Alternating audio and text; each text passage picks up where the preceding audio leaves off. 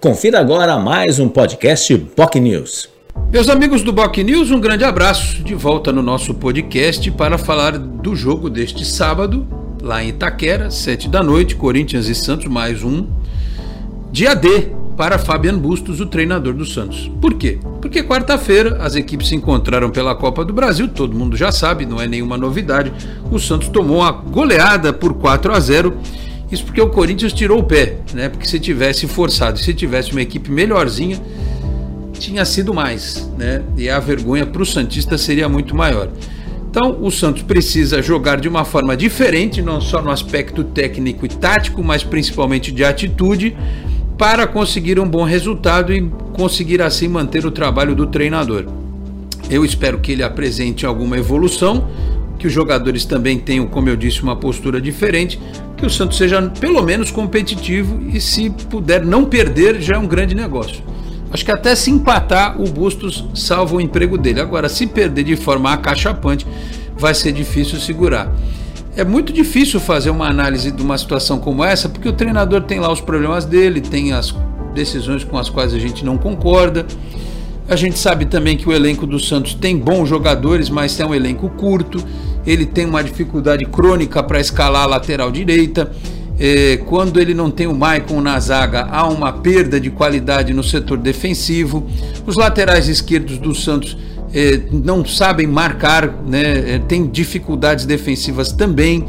É, e alguns jogadores que a gente esperava um pouco mais ainda não entregaram, né? No caso do Goulart, por exemplo, que veio com um nome de grande reforço e não tem inclusive atuado porque quando entra não vai bem. É, então é uma sinuca de bico para o treinador. Tem jogos em excesso, competições em excesso e um elenco muito curto que às vezes não dá conta do recado. Um trabalho que tem quatro meses.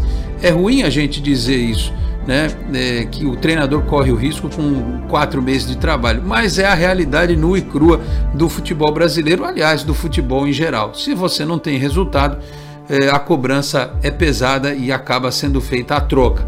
No caso do Santos, isso preocupa porque virou quase que uma rotina trocar de técnico a cada três, quatro meses.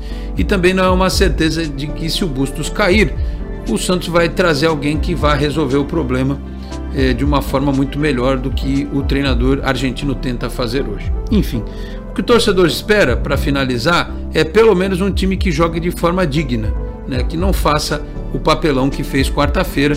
Muitos jogadores que não sentiram a vibração do jogo ou se deixaram intimidar pelo peso da partida e que simplesmente caminharam em campo, o que é muito ruim.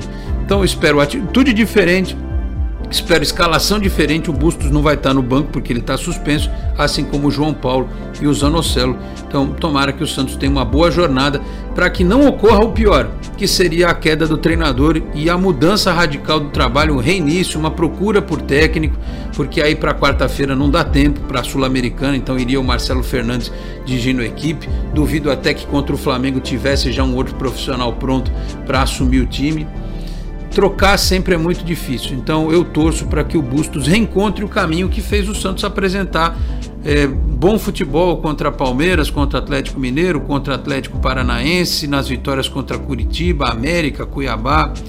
É, que o Santos possa se recuperar, tá certo? Segunda-feira a gente volta com todos os detalhes, além aqui do nosso podcast e também no Esporte em Destaque às 11h30 da manhã, ao vivo pela Boc News TV. Muito obrigado a todos pela audiência, um grande abraço e até a próxima. Tchau, pessoal. Você ouviu mais um podcast POC News.